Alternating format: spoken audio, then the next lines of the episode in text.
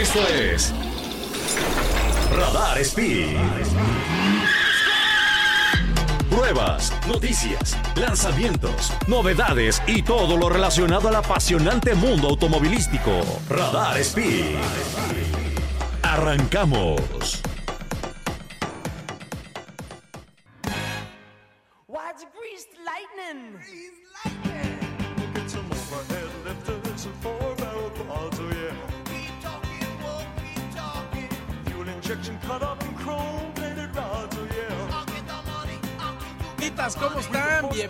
A su programa de radio favorito, Radar Speed, el programa de autos Pertuti. Les saluda como siempre con muchísimo gusto y cariño su amigo Sergio Peralta. Los invito a darse una vuelta a nuestras redes sociales, arroba Sergio Peralta S, arroba Fer G Urquiza. Ahí vamos a estar contestando como siempre todo lo que nos manden. Podemos seguir echando relajo, platicar de coches, de lo que se... Ustedes, ustedes se les antoje. Eh, por supuesto, también los invito a darse una vuelta en radarfm.mx, porque ahí además de escucharnos, también nos pueden ver. Ahí está la imagen del canal 71 de Radar TV, la tele de Querétaro. También un saludo enorme a quienes nos escuchan a través del 107.5 en todo el Bajío y, por supuesto, a la gente de León a través del 88.9 FM. Un saludo enorme, enorme a todos.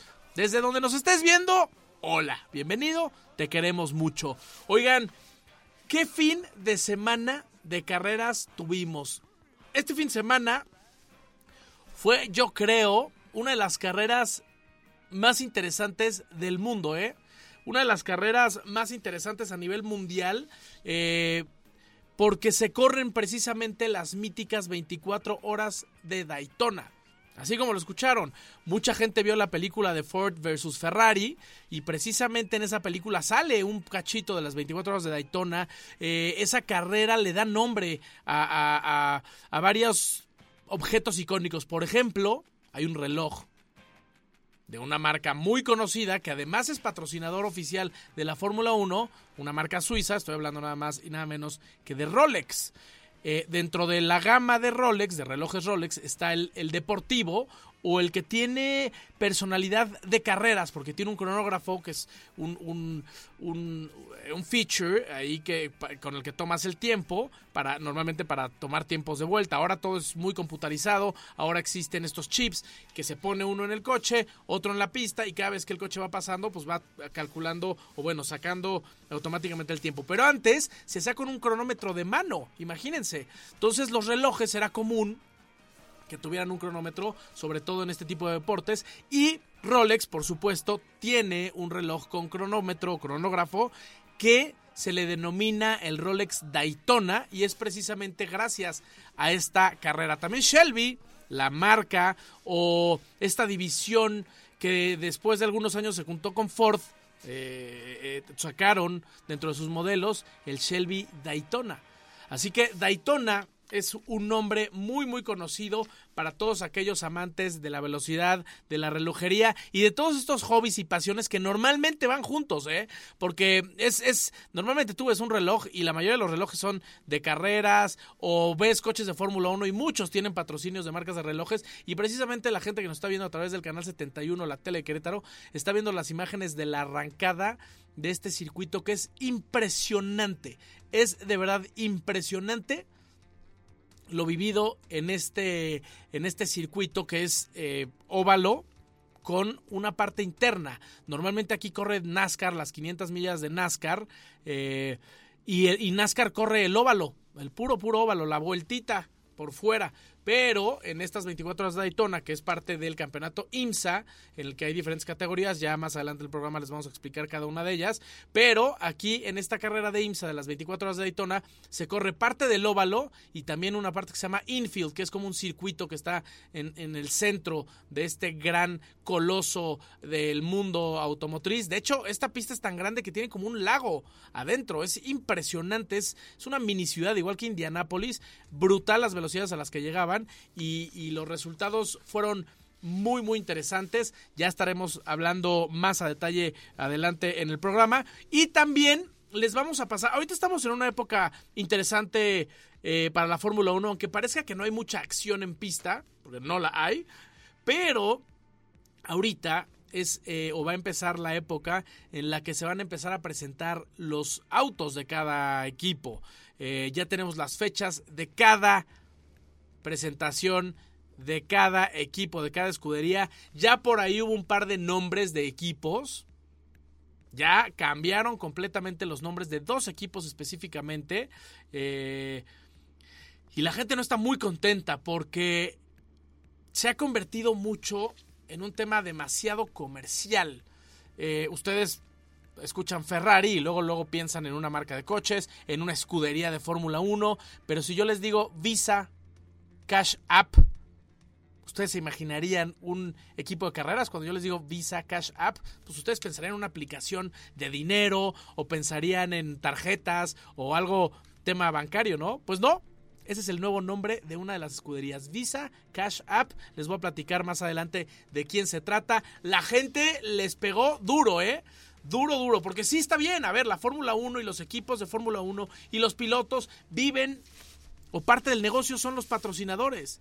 Es el tema de comercializar el deporte. Pero está cañón que de repente una escudería tenga solo el nombre de la marca, ¿no? De repente es como, oye, ok, pero, pero, pero inclúyanlo ahí en el nombre.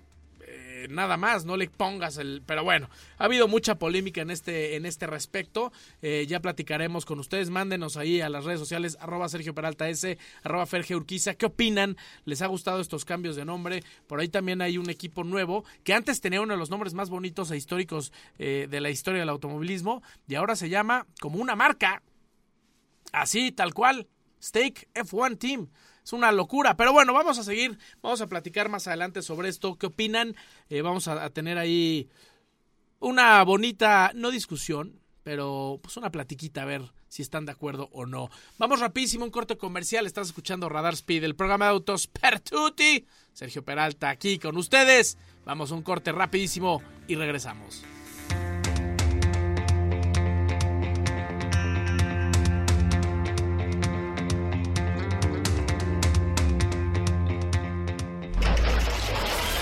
Esto es Radar Speed.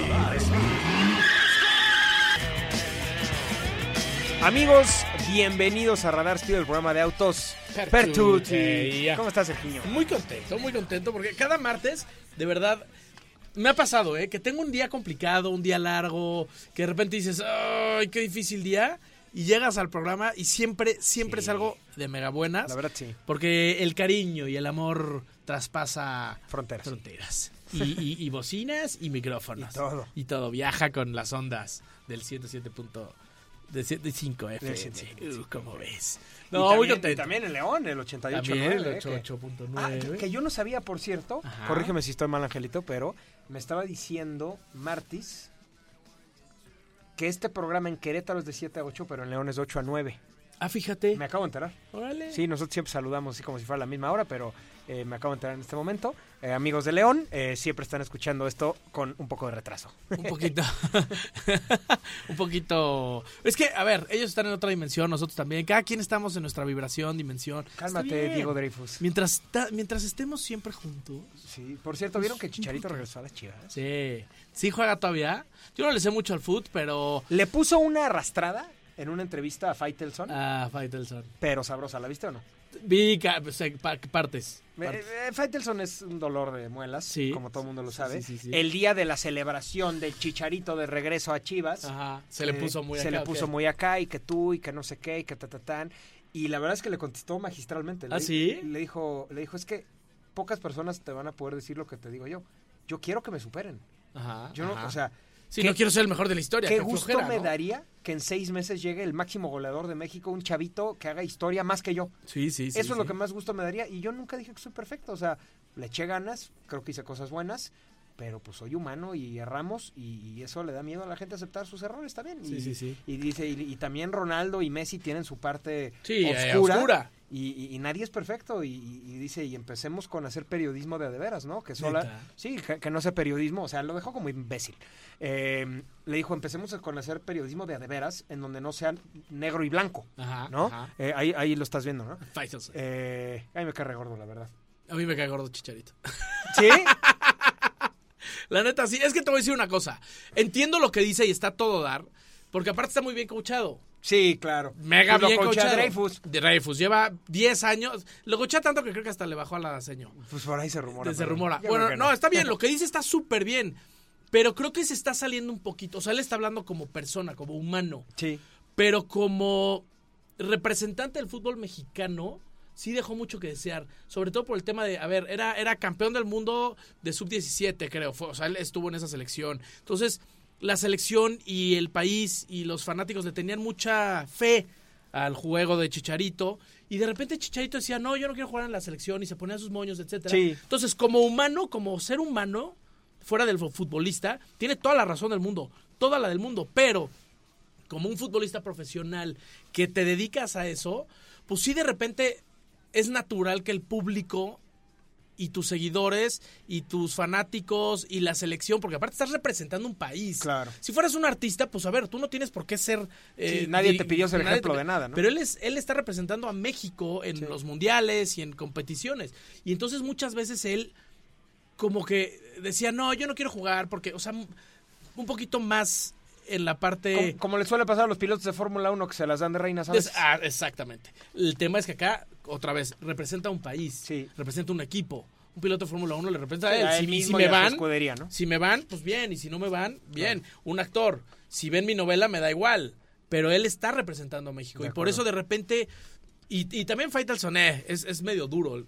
Pero sí creo que por eso está en una posición en que, en que los periodistas le exigen. Sí. ¿Sabes? ¿No? Porque al final te digo, estás representando. Yo no creo que esté mal exigir. O sea, Sobre todo a, a- a una Sí, selección nacional. Sí, claro, ¿no? claro. Cuando se ve que un, que un deportista puede dar más, exigir, creo que no es malo. Lo que no me encanta es el modo en, en cómo se hace, ya, ya Claro. como... Como con dolo, ¿no? Como Sí, con sí, maldadita. se- ve, o sea, lo que buscan realmente es la nota, ¿no? que siempre. Chicharito explota en entrevista e insulta, o sea, Sí, y no, la verdad es que mantuvo la calma. Creo, creo yo, independientemente de su nivel futbolístico y de si Faitelson es buen periodista o no, creo yo que en esta ocasión Chicharito manejó muy bien Sí, claro. el ataque mediático que le hicieron, que le hizo principalmente él, porque habían más periodistas y no nadie lo atacó más que, más que Faitelson de una manera en la que acostumbra. Lo mismo hizo con el Canelo, ¿no? Siempre hace lo y, mismo. y se hace viral, se hace viral, es lo, que- es lo busca, es lo que Es, busca. muy, es que es muy directo. Y de repente está rico, ¿eh? Sí, Porque de repente los, los, los, los- los futbolistas, los deportistas, quien sea, ¿eh? Son como, están muy en su burbuja y está muy, muy ad hoc las entrevistas y demás. Ahora, Faitelson acaba de entrar a, a Televisa. Y siempre fue un detractor de Televisa y de la América y así. O sea, siempre les tiraba Durísimo. duro. Entonces lo llaman de Televisa y les dice, oye, pero a ver, ¿no te da miedo que yo hable tan mal de Televisa tantos años y odio a la América con toda mi alma? O sea, ¿no te da miedo que yo venga a hablar mal a tu, a tu, a tu casa, a, a Televisa, a tu, a tu televisora? Y dijeron, güey, di lo que quieras. Lo que quieras, que no te dé miedo, seguro. Entonces, por eso anda ahorita muy gallo. Claro. Porque sabe que tiene todo el soporte de Televisa. Pues es rating, todo el mundo está hablando de esa entrevista ahorita. Claro. Si le hubiera preguntado, Chicharito, ¿cuáles son tus expectativas con el Chivas? Pues eh, sería lo Voy que a le dar el preguntaría a cualquier per- 110%. Sí, sí, sí, sabes. O sea, qué orgullo que regreses. Entonces, sí, o sea, lo entiendo, ¿no? Hay, hay periodistas que son disruptivos, que son eh, polémicos y eso finalmente genera nota, ¿no? Exacto. Genera y nota. eso nos gusta. Sí. Y estuvo bien, te digo, bien contestado yo creo que el Chicharito, pero sí contestó más como humano que como futbolista, yo Claro, creo. sí, ah, no, sin duda. Estaba hablando más como persona que como Exacto. futbolista. Pero es lo mismo que Jorge Ramos en el tema político, ¿no? Claro, Es un claro. cuate que de verdad, la entrevista que veas es Sí, entretenida. sí, sí, Puedes sí, estar sí, de acuerdo o no, pero la entrevista que veas está entretenida. Que hace poco justo estuvo en la mañanera Sí. y le tiró Durísimo. duro al compadre y el compadre respondió con ahí cosas, o sea, pues le dio la vuelta. Es que, Sí, no te otra, que, no te queda de otra. se sabe que, que Jorge Ramos es bien directo. Duro. Y Yo no sé cómo lo dejan entrar. No entiendo. O sea, es para que Como si lo no vetaran, ¿no? Hay que- ¿no? ¿Qué crees? Ya no hay lugar, carnal, en la mañanera. Se canceló. Oye, ¿nos tenemos que ir a corte o aluciné? Nos tenemos que ir a corte, nos están Ah, avisando bueno, bueno, Angelito y. Charlie. Antes de que digamos alguna loquera. Antes de que hagamos una estupidez y nos cancelen, sobre todo ahora que viene ya pues todo el tema de campañas. Sí. Eh, amigos, vámonos a un corte comercial. Está escuchando el, el- el Radar Speed, El que Radar es el programa de autos Pero que no habla de coches, porque hablamos de Chicharito, de Faitelson, de política. Es un programa muy cosmopolita. Somos muy, muy, muy sagaces. Regresamos.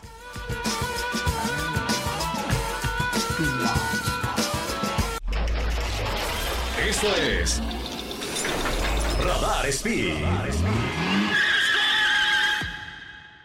Radar en operación. Desde Santiago de Querétaro, Querétaro. Escuchas XHQRO. Radar 107.5 FM con 100.000 watts de potencia autorizada. Máxima potencia en radio. Estudios, oficinas y ventas. Prolongación tecnológico 950B, sexto piso. Querétaro, Querétaro. 107.5 FM. Grupo Radar y sus emisoras. Ubícanos también en iHeartRadio, radio de nivel mundial.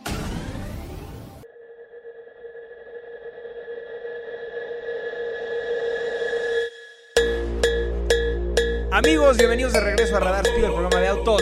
Pertuti. Oh yeah, a seguir diciendo tonteras. Oigan, eh, al principio del programa les platicaba sobre una de las carreras más interesantes del año. Yes. Y es que enero, eh, de repente parece que no hay nada, porque hay pausa de Fórmula 1, se va empezando el año, pero en enero hay mucha actividad. Está el Dakar, Daytona, Daytona, Fórmula e, Fórmula E. en México. Empezó en México, correcto. Empieza en México, muy bueno que estuvo la carrera además, pero este fin de semana fueron las 24 horas de Daytona, qué carrerón y qué final, ¿eh? Tú la viste casi completa, ¿verdad? La vi casi completa, nada más tuve que ir por San Miguel a una comida y regresé corriendo a seguir, a seguir viendo y en la mañana me desperté tempranito, porque la verdad es que es muy interesante lo que sucede en Daytona porque se corren diferentes categorías. Son cuatro categorías específicamente. Son los GTP, los prototipos.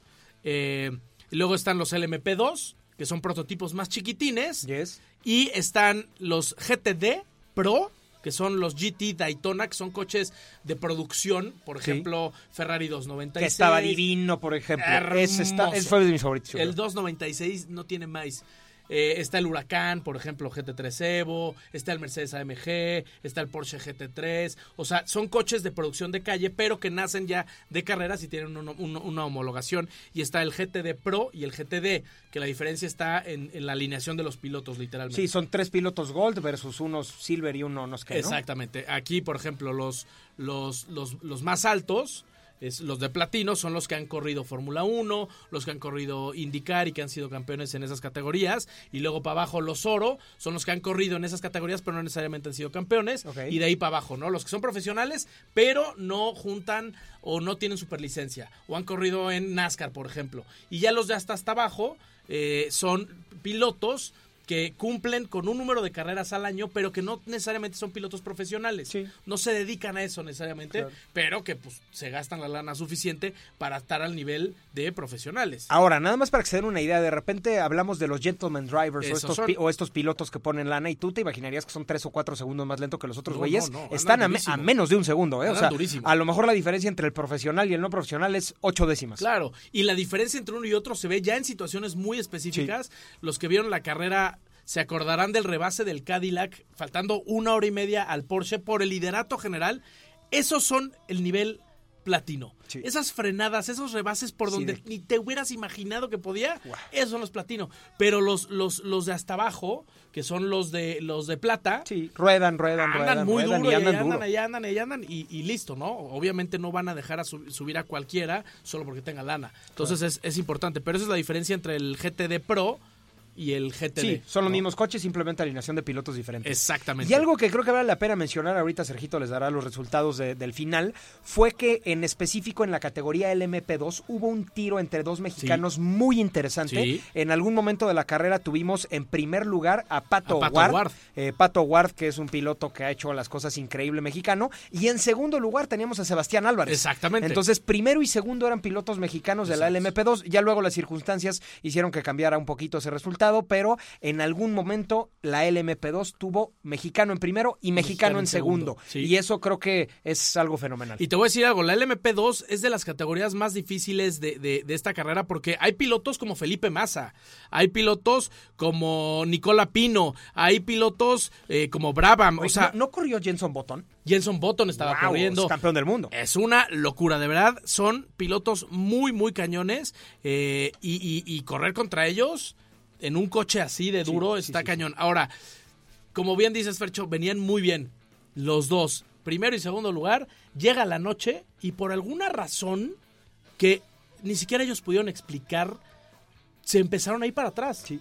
El coche al parecer... Empezó a perder ritmo o algo. Sí, al coche al parecer no estaba seteado para el frío de la madrugada, estaba, estaba seteado más para temperaturas un poquito Más altas, más cálidas, y al final eh, bajó la temperatura y en la madrugada se cayeron. Porque normalmente tú te vas a dormir en una carrera de estas Sí. como espectador y cuando te despiertas hubo accidentes, Ah, el que claro, venía sí, ganando sí. ya, Ya está en el falló, último. sí, sí, sí, sí. Exacto, se incendió lo que sea, pero ellos no tuvieron nada. Pato No. Ward, el coche de Pato Ward no tuvo absolutamente nada específico. De hecho, hay memes en donde Pato deja el coche en primero, se va a dormir y cuando regresa el coche viene una vuelta atrás. no, bueno. Y dice, ¿qué pasó? ¿Qué? Así ¿What? Hasta, hasta le hicieron memes así de, ¿qué pex? Pues si yo lo dejé primero, Yo lo dejé ¿no? primero, ¿qué- en qué pero está? suele pasar, ¿eh? A mí, por a- ti y a mí nos ha pasado en unas 24 horas que tú te vas a dormir en primer lugar de la categoría. A mí me pasó en las 24 horas ahorita de diciembre que me fui a dormir dejando el coche en primer lugar por seis vueltas. O sea, te- con una comodidad brutal. Y de repente salgo y no, pues es que se quedó sin no sé qué y tú Y no, tú no, manches. no. Y entonces te vas para atrás, para atrás, para atrás, para atrás y sí es frustrante la verdad. que es parte de lo cañón de una carrera de resistencia. Eso, ¿no?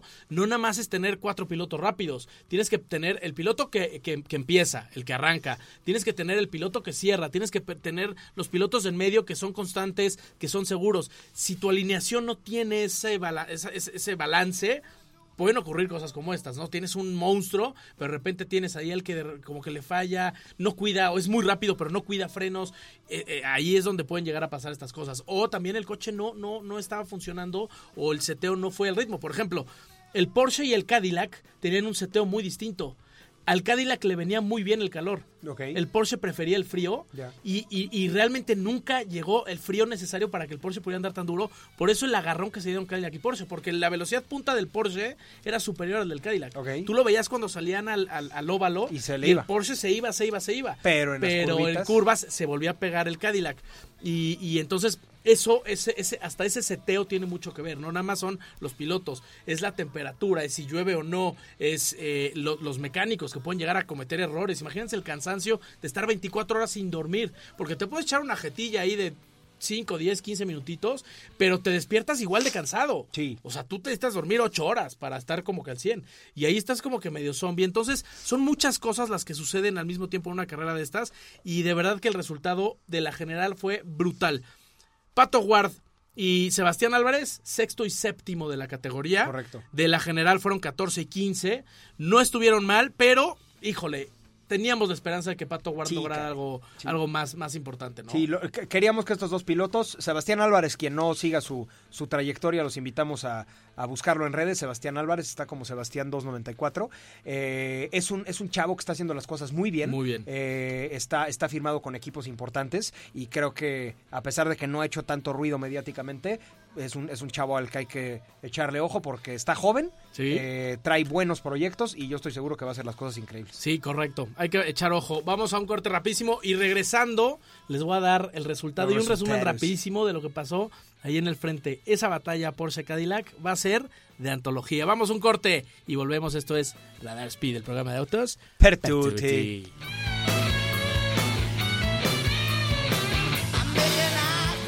Oigan amigos, pues ya llegamos al final de este bonito programa Hermoso. Radar Speed. Eh, Gracias a toda la gente que nos acompañó. Felicidades, Sin, al esposo también. Por También, supuesto, un abrazo. Nos vemos por allá. Y redes sociales, arroba Sergio Peralta S, arroba Fergio Urquiza. Ahí seguimos platicando, comentando todo lo relacionado al mundo Les mandamos un abrazo. motorsport. Los queremos. Adiós. bye.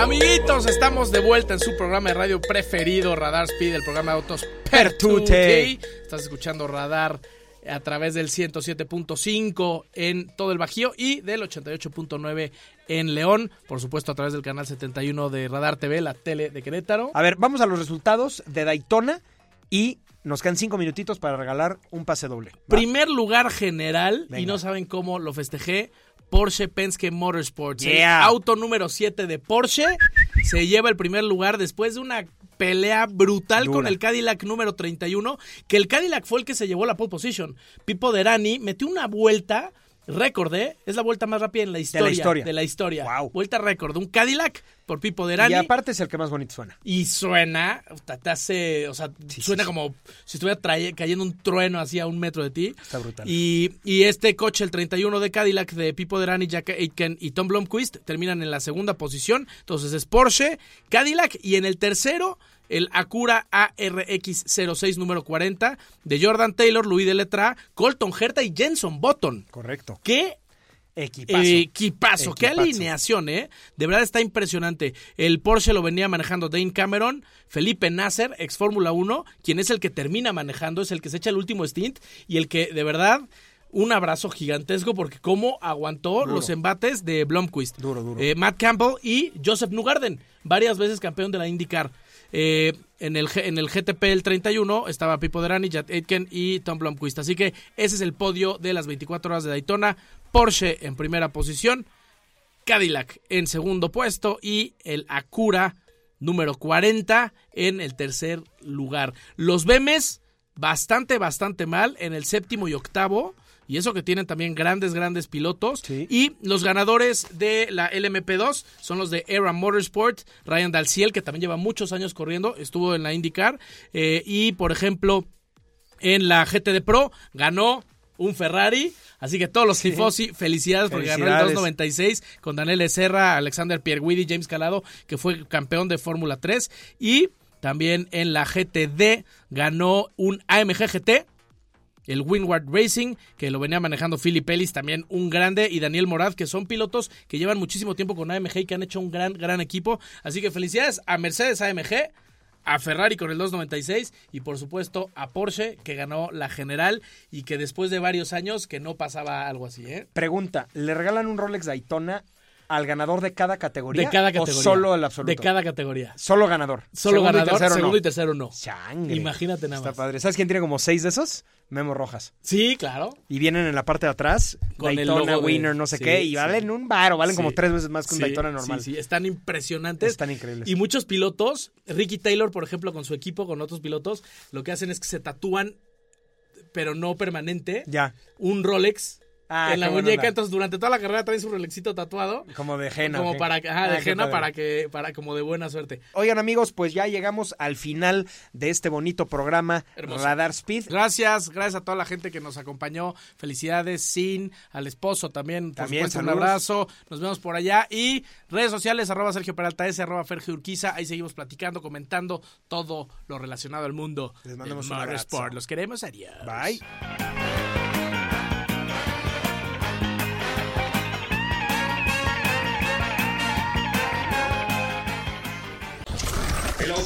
No es un simple deporte. Es una disciplina y en Radar Speed te enterarás de todas las noticias, novedades, lanzamientos y todo lo relacionado al apasionante mundo automovilístico. Escúchanos en una próxima emisión aquí por Radar 107.5 FM. Radar en operación.